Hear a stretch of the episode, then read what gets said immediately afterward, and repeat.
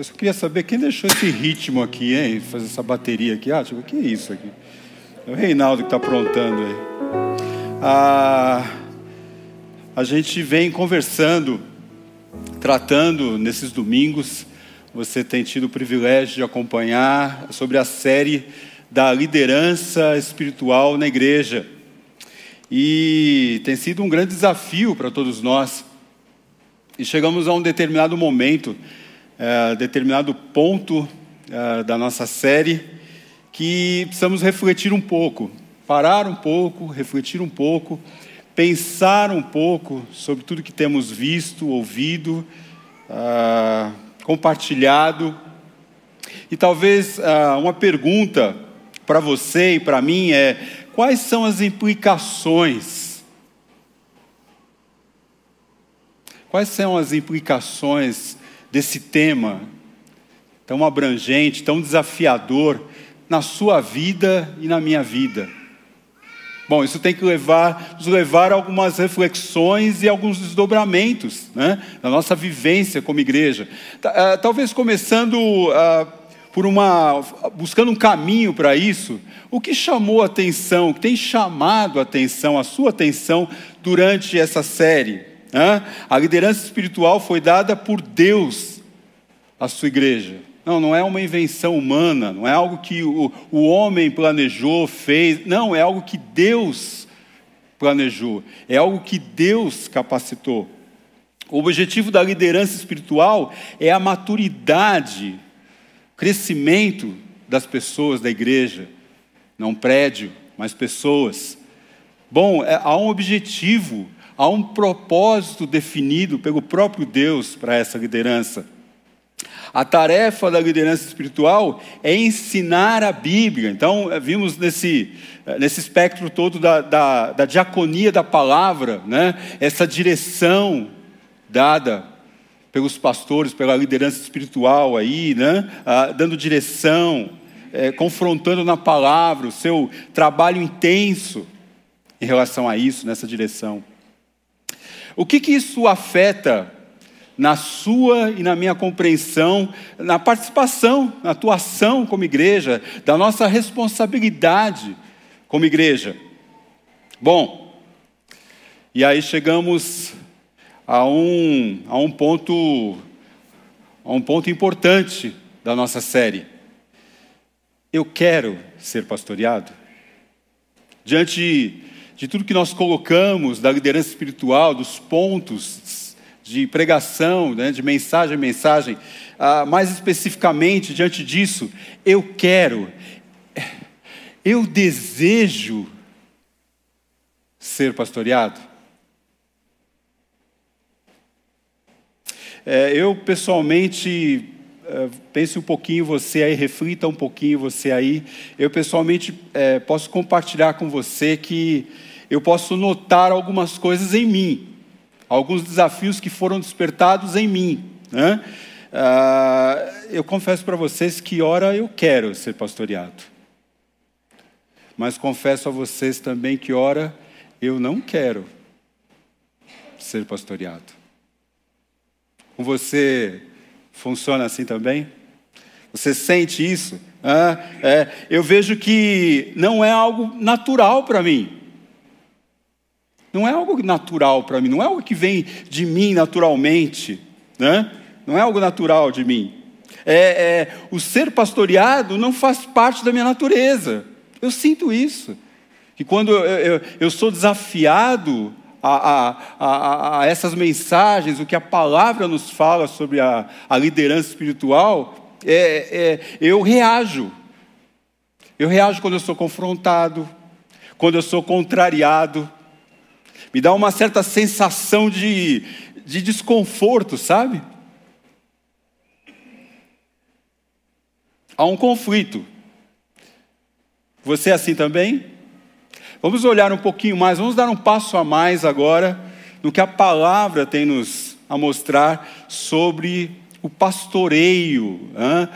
o ser pastoreado. Você pode abrir aí a sua Bíblia, ligar a sua Bíblia aí em Hebreus capítulo 13, versículo 17, nós vamos pegar uma pequena porção de Hebreus falando sobre esse pastoreio. Né? Vamos ler então esse versículo que fala o seguinte: obedeçam aos seus líderes e sejam submissos a eles. Que desafio, gente! Obedeçam aos seus líderes sejam submissos a eles, pois eles zelam pela alma de vocês, como quem deve prestar contas. Que eles, que os pastores, possam fazer isto com alegria. E aí o autor usa uma figura de linguagem e não gemendo, com tristeza, com peso. Do contrário, isso não trará proveito nenhum para vocês que estão sendo pastoreados. Profundo, hein? Bem,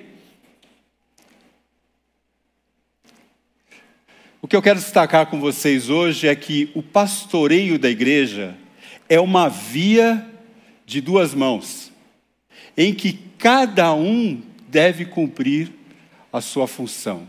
Então, o pastoreio da igreja é uma via de duas mãos, em que cada um cumpre a sua função. Nós vamos falar hoje então sobre essas duas mãos da via do pastoreio. Pense agora no pastoreio, né, como geral, o pastoreio da igreja, como uma via, né, essa figura de linguagem, como uma via de duas mãos. Por um lado, você tem a mão dos pastores, daqueles que estão pastoreando, que pastoreiam a igreja. Por outro lado, essa mesma via, você tem a mão daqueles que são que são pastoreados. Ah, o pastoreio da igreja, então, é, é composto por duas mãos. Nessa via de mão dupla do pastoreio, quando a faixa entre elas, essas duas mãos, não é bem definida, o risco de acidentes e prejuízos é muito grande.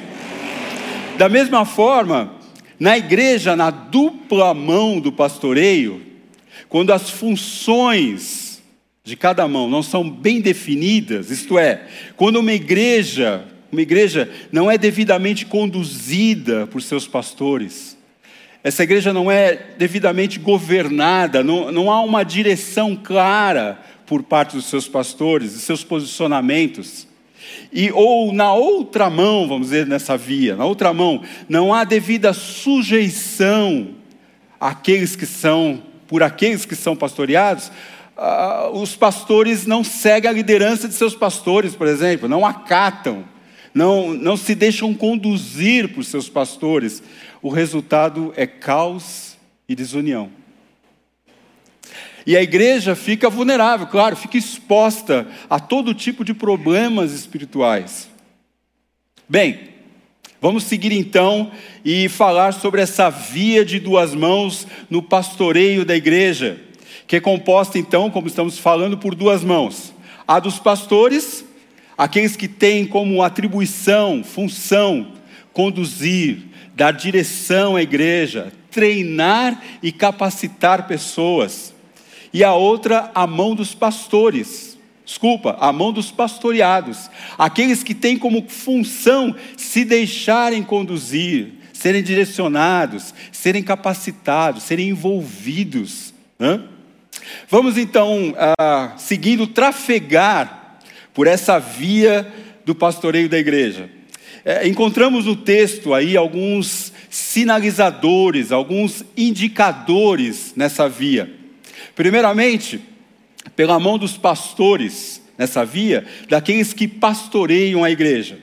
Te, o texto né, os chama de líderes, de guias espirituais. Aliás, o autor de Hebreus os destaca como aqueles que estão, né, estão liderando, dando a ideia não de cargo, não de um estado, mas de uma ação, sempre uma ação contínua, sendo caracterizados, sendo identificados pelo seu envolvimento nessa função do pastoreio. Hebreus nos mostra ainda que os pastores, eles estão influenciando, interessante, eles estão influenciando, estão inspirando os demais da igreja. Veja o que o autor fala, destaca aí no versículo 7, no mesmo capítulo aí, um pouco mais acima, ele destaca no versículo 7: Lembrai-vos dos vossos líderes. Versículo 7: Lembrai-vos dos vossos líderes, dos vossos pastores, que vos pregaram a palavra de Deus observando-lhes atentamente o resultado da vida, imitai-os, imitai-lhes a ele. A nossa outra versão ali na tela está. E considerando atentamente o fim né, da vida deles, imitem a fé que tiverem ou que tiveram.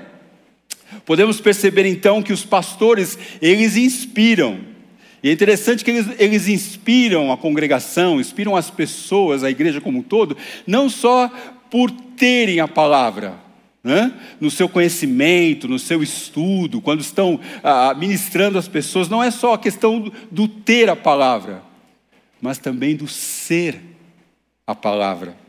Né? Aí o autor também, eu ressalto essa questão da ação contínua e presente, de maneira que a vida deles torna-se uma motivação para os demais, aqueles que estão em volta, digna de ser imitada por aqueles que estão em volta. Nós vimos durante a série, numa das pregações, numa das mensagens, que os pastores eles servem como modelo para a congregação, para os demais. Modelo de transformação dessa palavra, transformação de vida. Então, esses pastores, eles têm a palavra, mas eles também são a palavra. Bom, vamos continuando nessa via, e essa via do pastoreio ainda nos indica, uh, tem como sinalizador que os pastores estão constantemente vigiando, zelando, né? novamente presente continuamente na vida dos pastoreados. Eu, eu citei e vi algumas versões aqui, por exemplo, Almeida, revista e atualizada, diz que eles velam por vossa alma. Já Almeida 21 diz que eles estão cuidando de vós. A nova Almeida atualizada diz que eles zelam pela alma de vocês.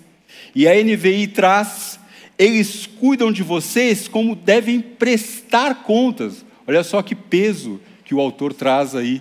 Eles devem prestar contas no futuro, eles vão prestar contas sobre esse pastoreio, sobre a vida de vocês sobre a vida daqueles que se pastoreiam, a, a vida espiritual, ou seja, a, a, a, salvação, os conflitos, esses conflitos espirituais, enfim, que eles tenham, que a igreja tenha uma vida espiritual sadia, ok?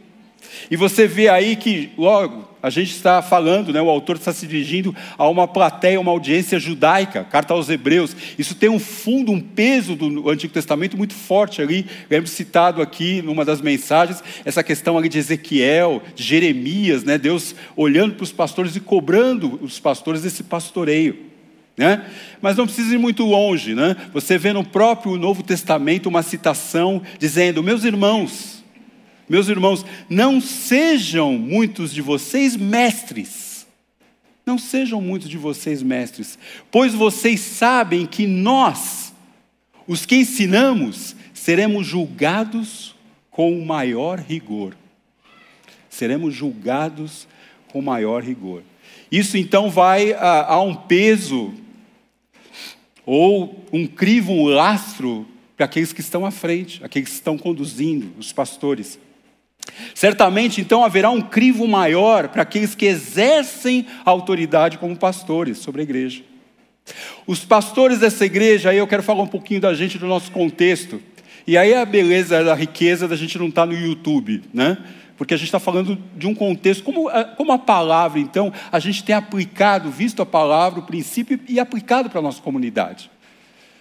Uh, eu vejo que os pastores dessa igreja aqui da borda, eles têm buscado, já foi vista na reunião dos pregadores, aliás, foi planejada numa sequência de, de, de série, da série, e uh, foi compartilhada na reunião de pregadores uh, com os demais colegas, para que pudesse ser avaliado o conteúdo.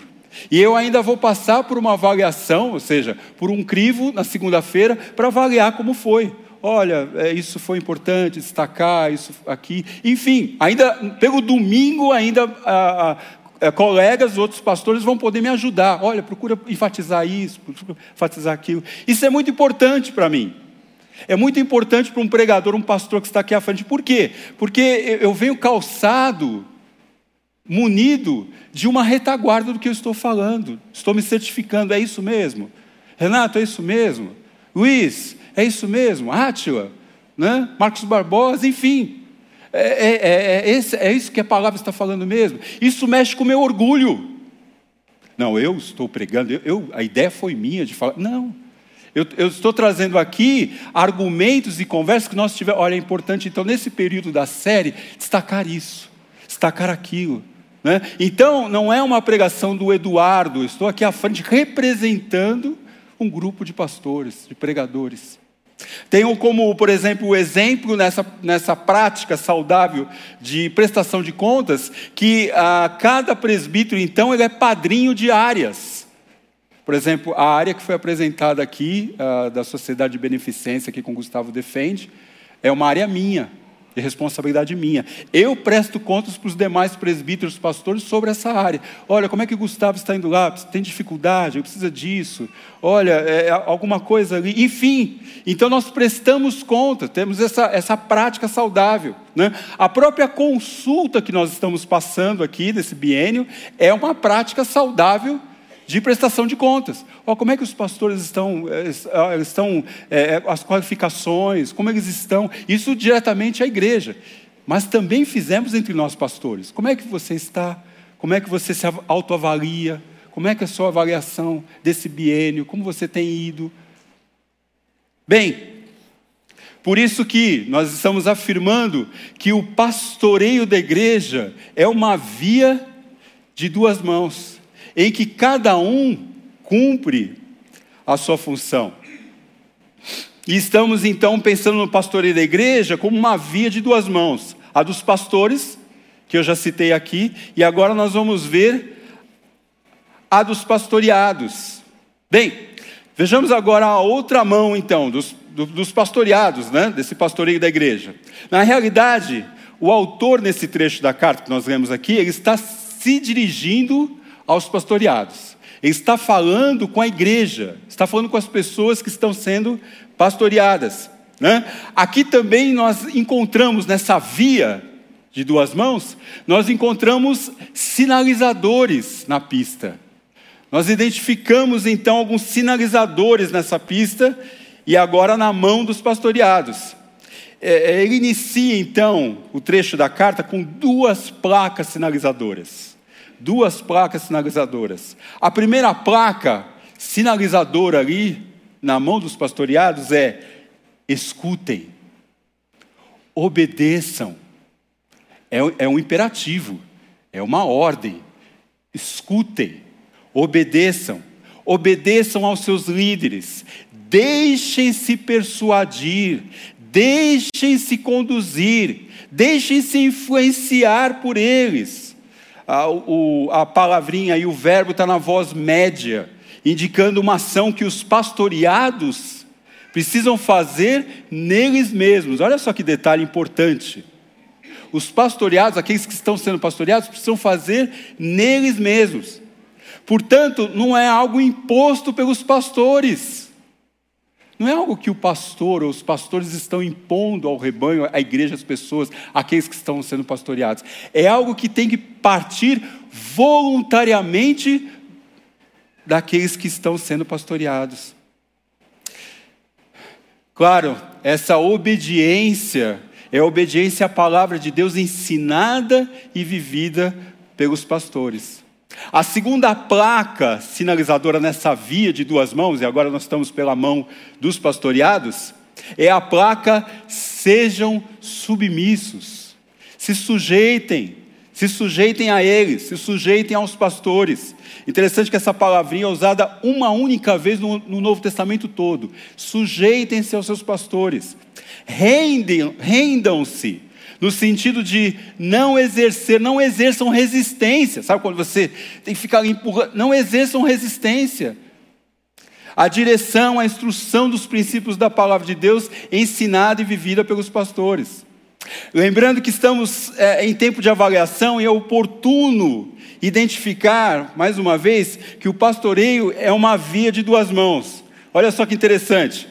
Nessa via de duas mãos do pastoreio, na mão que os pastores estão sendo avaliados, os pastores estão sendo avaliados. Na outra mão, os pastoreados também estão sendo avaliados. Por quê? Deixa eu destacar isso. Por quê? Porque eu sou levado a checar qual é a minha atitude ao ser pastoreado. Qual é a minha atitude ao ser pastoreado? Tenho tido uma atitude de obediência e submissão? Gente, é, é sério. Eu tenho, eu me coloco junto nessa, nessa mão dos pastoreados, porque eu exerço uma submissão aos outros pastores também. É, é, eu tenho tido uma atitude de obediência e submissão à visão que o presbitério, que os pastores da igreja têm dado?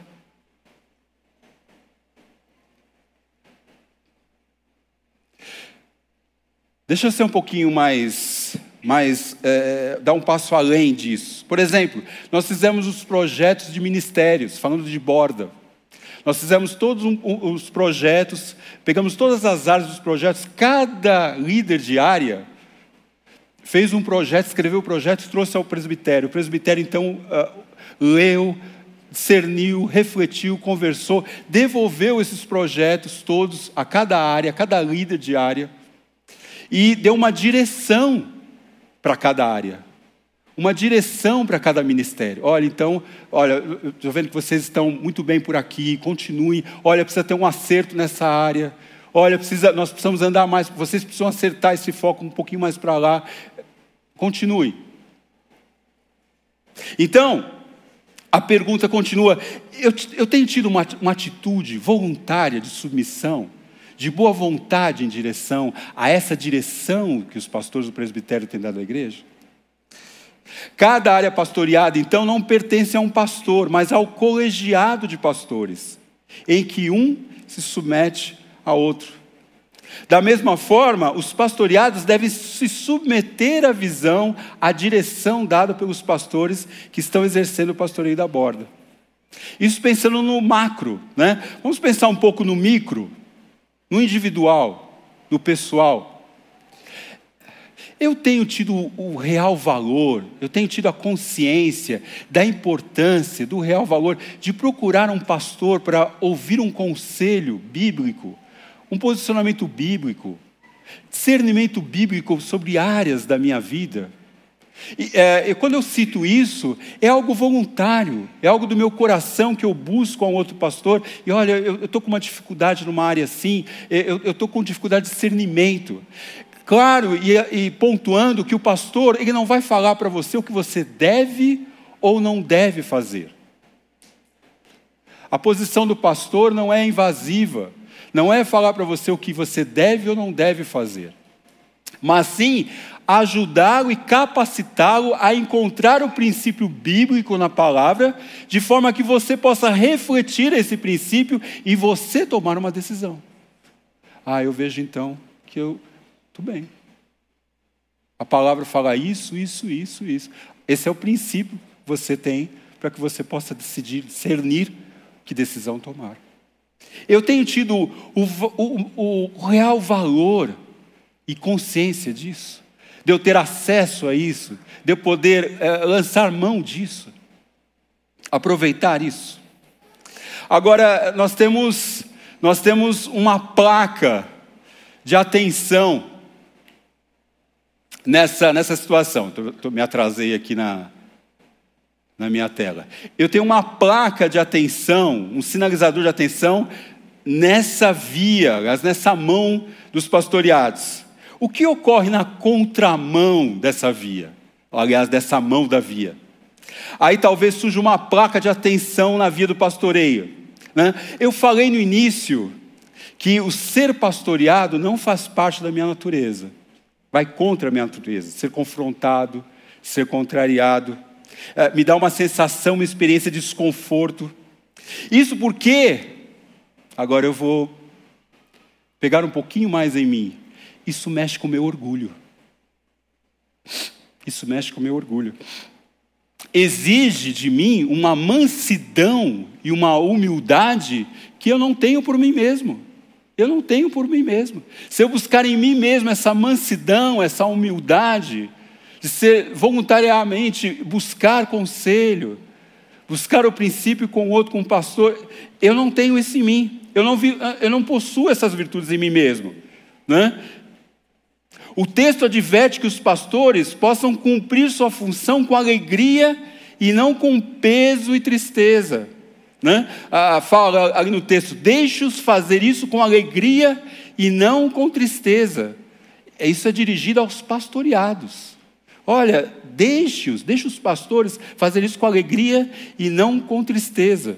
Ou seja, isso é um resultado da submissão dos pastoreados. Então a gente pode notar no texto que quando uma pessoa pastoreada, ela faz isso voluntariamente, ela, ela, ela, ela faz isso de uma forma, se submete, né? com coração voluntário. O que, que acontece? Isso traz alegria, traz alegria àquele que está pastoreando, ao pastor, aos pastores que estão pastoreando a igreja. E eu ressaltei aqui que não há alegria maior não há alegria maior, motivação maior na vida dos pastores do que identificar que aqueles que estão sendo pastoreados estão se deixando submeter à palavra de Deus, ensinada e vivida pelos pastores na condução e exortação da igreja. E ele ainda, o autor de Hebreus, ainda adverte: isso não trará proveito nenhum para vocês, para os pastoreados. Isso não trará proveito nenhum para vocês. Né? Quando a sinalização é peso e tristeza no pastoreio, é sinal de atenção. Tem alguma coisa aí errada. Alguma coisa que está fora do lugar. E que o processo de amadurecimento e crescimento de sujeição à palavra na vida dos pastoreados precisa ser revista e checada. Nós vimos aqui numa das mensagens que o objetivo da liderança espiritual é o crescimento, é promover o crescimento e amadurecimento. Se isso não está ocorrendo, alguma coisa está disforme, está precisando ser checada. Bem, por isso que nós estamos afirmando que o pastoreio da igreja é uma via de duas mãos, pastores e pastoreados, em que cada um deve cumprir a sua função. É, é, só trafegaremos nessa via de duas mãos de forma que esse pastoreio seja efetivo quando tivermos essa consciência. E agora falando para mim e para você, quando a gente tiver essa consciência, a compreensão de cada parte, de cada função, e buscarmos a capacitação, a sujeição devida, não em mim e não em você, mas naquele que planejou todas as coisas, naquele que formou e nos capacita, e pode nos capacitar e deseja nos capacitar, para que nós possamos viver isso intensamente, de uma forma profunda, de uma forma sadia, de uma forma saudável. E essa é a nossa oração para nós como igreja, nós possamos viver isso, que Deus nos capacite para de fato viver aquilo que Ele planejou para nós. Vamos orar? Deus, muito obrigado pela tua palavra. Obrigado porque ela nos dá direcionamento, ela nos dá princípios, para que possamos trafegar nessa via do pastoreio de uma forma segura, de uma forma saudável. Senhor, abençoa Deus, abençoa os pastores, a cada pastor dessa igreja, a cada presbítero dessa igreja. Abençoa também a cada pessoa pastoreada nessa igreja que possamos ter essa capacitação do Senhor, buscar essa capacitação do Senhor, essas virtudes que só, só podem vir do Senhor Jesus. Que só possamos, que só podemos ser revestidos pelo Senhor, ó Deus, de humildade e de mansidão, sujeição, para que possamos trafegar em segurança juntos. Em nome de Jesus. Amém.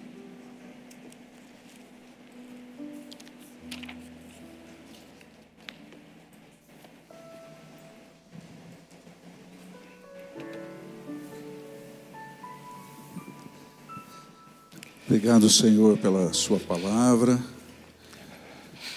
Sempre nos edifica, nos abençoa. Você sabe que nessas duas mãos do, dos pastores e pastoreados, precisamos decidir como Eduardo nos levou a refletir. Se desejamos ser pastoreados, isso não pode ficar para depois, queridos, porque a ceia do Senhor exige de nós um posicionamento.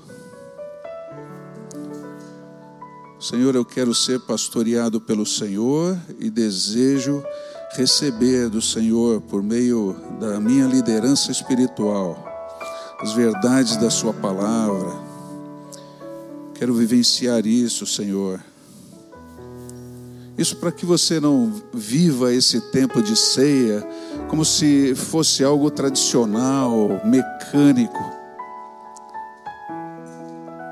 Você simplesmente mastiga um pedaço de pão e toma um pouco de suco de uva e tenta eh, se conectar com o que está acontecendo nesse momento, mas não leva isso para a vida.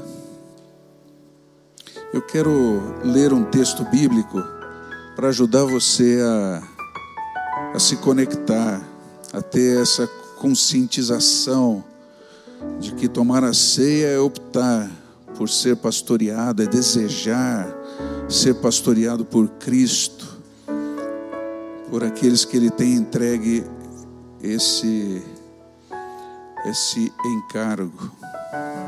Tito capítulo 3, verso 3, trabalha conosco nesse, nessa conscientização. Em outros tempos, também éramos insensatos e desobedientes. Veja, essa é a atitude que você vai ter ao se aproximar da ceia é de autoconscientização. Eu leio isso e vejo Paulo querendo que isso seja real na minha vida, na sua vida. Nem sempre eu tenho vivido isso. Nós vivíamos no engano e nos tornamos escravos de muitas paixões e prazeres. Éramos cheios de maldade e inveja e odiávamos uns aos outros. A ceia é um lugar de encontro com essa realidade interior, queridos. Vivemos essa verdade ainda? Ou já estamos usufruindo do que o verso 4 em diante nos diz. Mas quando Deus, o nosso Salvador, revelou sua bondade e seu amor, ele nos salvou. Ele nos salvou não porque tivéssemos feito algo justo, mas por causa da sua misericórdia. Ele nos lavou para remover nossos pecados e nos fez nascer de novo e nos deu nova vida por meio do Espírito Santo. Generosamente derramou o Espírito sobre nós por meio de Jesus Cristo, nosso Salvador.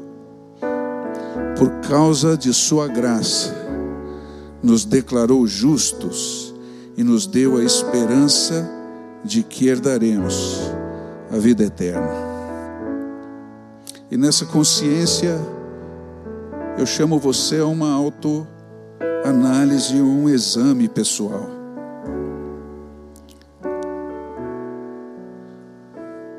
Será que você tem optado pelo pastoreio que Cristo lhe oferece? ou tem andado sem o senso da palavra, desobediente em relação à palavra?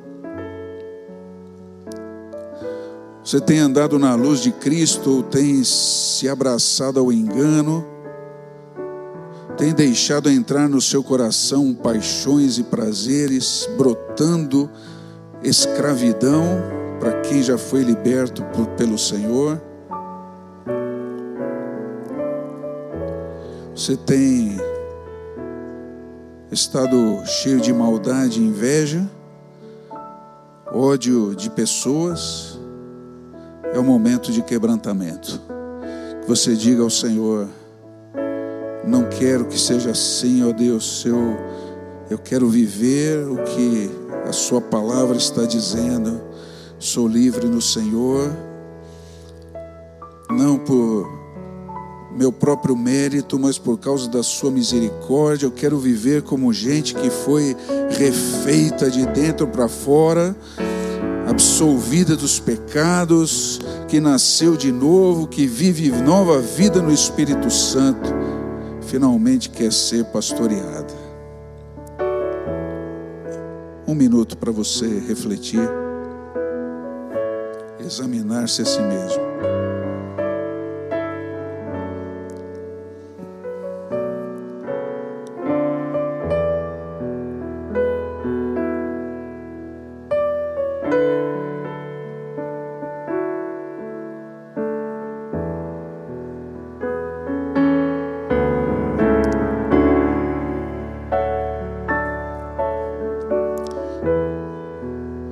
Pedir para nossa irmã Thaís Cobra agradecer pelo sacrifício de Cristo em nossa vida, por Ele ter dado a sua vida por nós voluntariamente.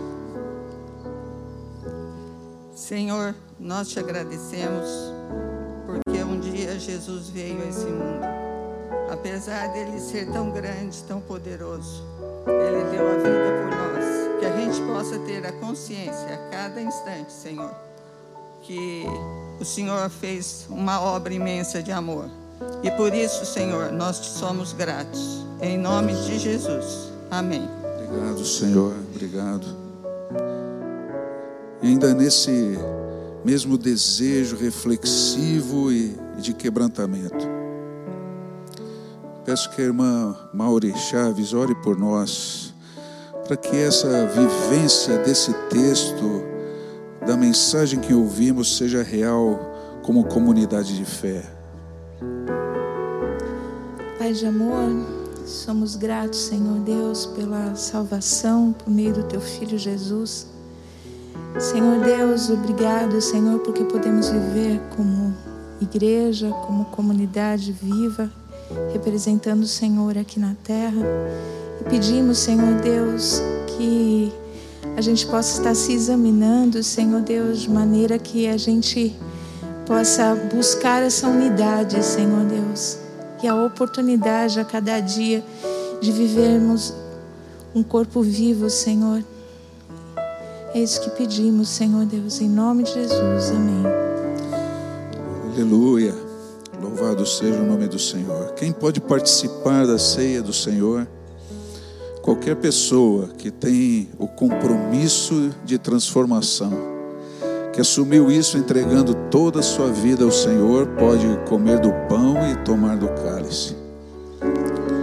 Se você que é meu irmão está aqui negando a ceia porque não está andando conforme a vontade de Deus, eu exorto você, como pastor, um dos pastores, que você peça perdão e Coma do pão e beba do cálice. Essa é a orientação da palavra. Que você não se prive desse momento, porque o perdão de Cristo já foi ministrado sobre você. E assim agora, queridos, vamos comer do pão e beber do cálice.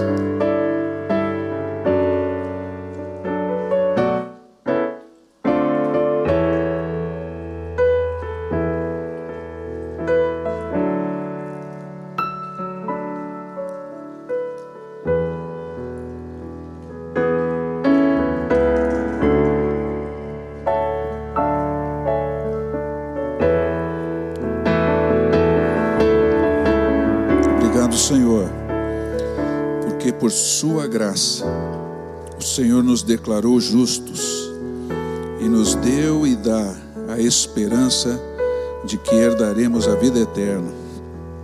Que muito em breve encontraremos com todos os queridos irmãos e irmãs que durante a sua vida batalharam por Cristo, se entregaram para que essa palavra fosse adiante. E tomaremos essa ceia juntos com todos eles, ministrada pelo próprio Cristo Jesus. Louvado seja o seu nome. Que esse domingo seja para você, querido, um tempo de expansão desse amor, de tomada de novos propósitos e de bênção de restauração, de quebrantamento. Por isso convido você, se desejar, a ficar de pé mais uma vez, encerrando esse tempo de celebração, louvando, cantando ao Senhor esse, poema tão maravilhoso.